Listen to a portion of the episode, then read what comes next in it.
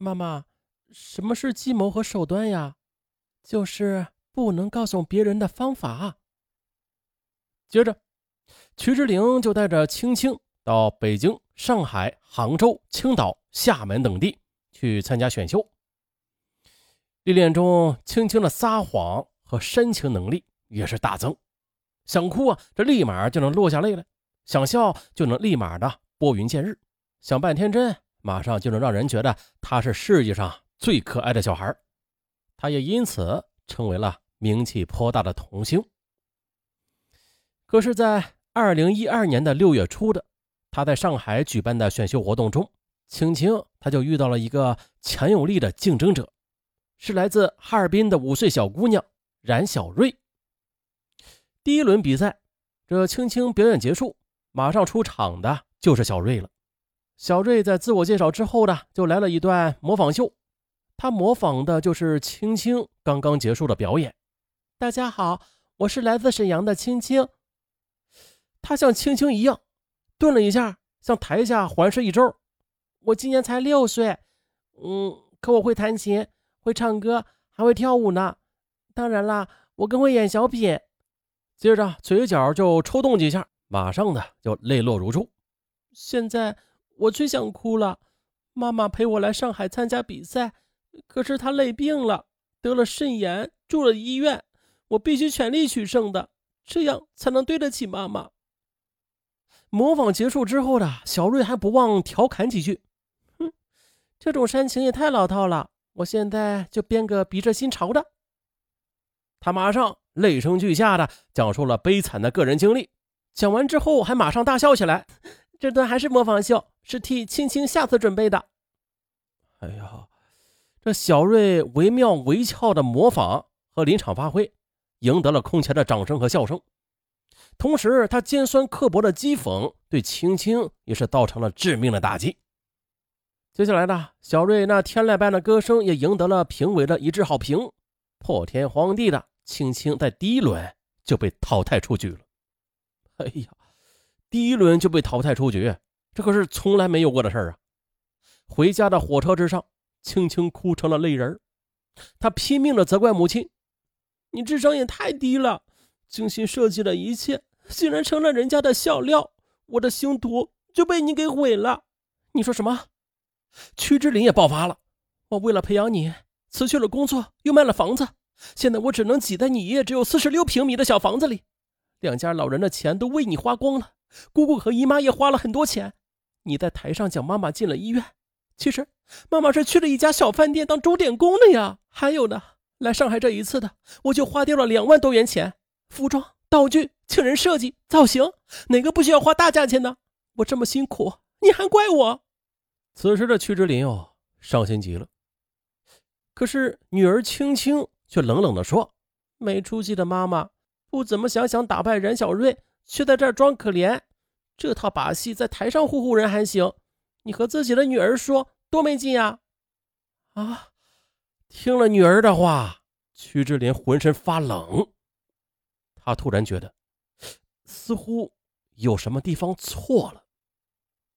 回到沈阳的屈之林，疯了一般的找人重新设计青青的形象和演出内容。同时，她和丈夫虽然对女儿说出的话很痛苦吧，可是呢，女儿的明星梦毕竟是他们一生的追求啊。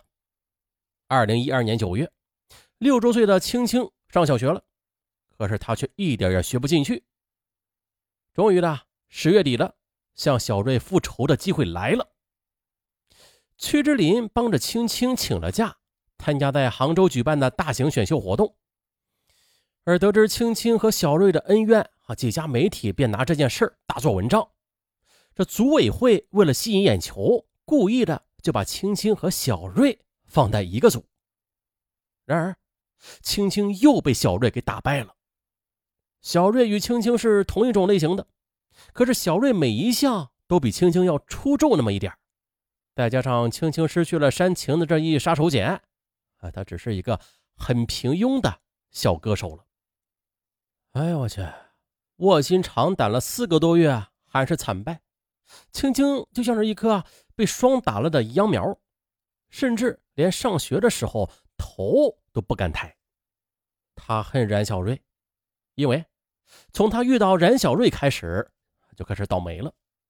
他也恨父母，是他们太没本事、太没钱，才不能给他设计更好的东西。他曾经听说，这冉小瑞的父母是千万富翁，再就是冉小瑞有一支十几个人的专业人士组成的设计和指导团队，啊，还怎么跟他玩啊？那接下来的几个月里，青青又在父母的陪同之下去了多个城市去参加比赛，但是均是。惨败而归，一下子从名利的山峰跌入谷底。青青，他承受不了这一切。啊，他还只是个孩子，他开始变得沉默寡言，并有意的去躲避人群，常常的一个人躲在角落里发呆。按理说吧，此时严克森夫妇应该明白了，屡受打击的女儿可能会出现心理问题的。可是他们俩。也已经疯狂了，他们就把父母的房子卖掉，拿到了三十二万元，又请了十几位专业人士和策划高手，对女儿进行了重新包装。又经过了几个月的精心准备，二零一一年五月，严克森夫妇便带着女儿参加在北京举办的选秀活动。可是，站在台上的青青，她就像是个小木偶，完全没有了之前的灵动。他看到几个评委都在摇头，他心里就已经知道了，等待他的命运是什么了。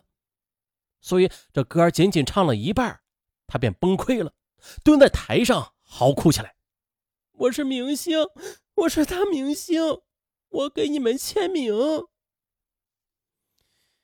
把女儿带回宾馆，曲之林也崩溃了，他抱着女儿痛哭的唠叨：“不，我的女儿肯定能行，青青。”今天你只是出了点状况啊，你一定能行的。严克森极力的安慰，母女俩才算平静下来。可是，在第二天上午的，听说这次小瑞又以第一名胜出第一轮，本来已经折腾累了的青青再次满眼怒火。他趁着父母不注意，便溜出房间，拿着水果刀冲进了小瑞的房间，挥刀就扎，边扎边大声的喊着：“没有你，我就是第一！我要杀了你！”啊不过幸好的，青青没有扎到冉小瑞，而是划破了小瑞保镖的手臂。不过他又拿刀狂扎自己的手臂，边扎边喊：“我是明星，我是大明星！”天哪，青青！闻讯赶来的屈之林去抢女儿手里的刀，青青则大骂：“都是你废物！你没有本事挣钱，给我请高手！我要杀了你！”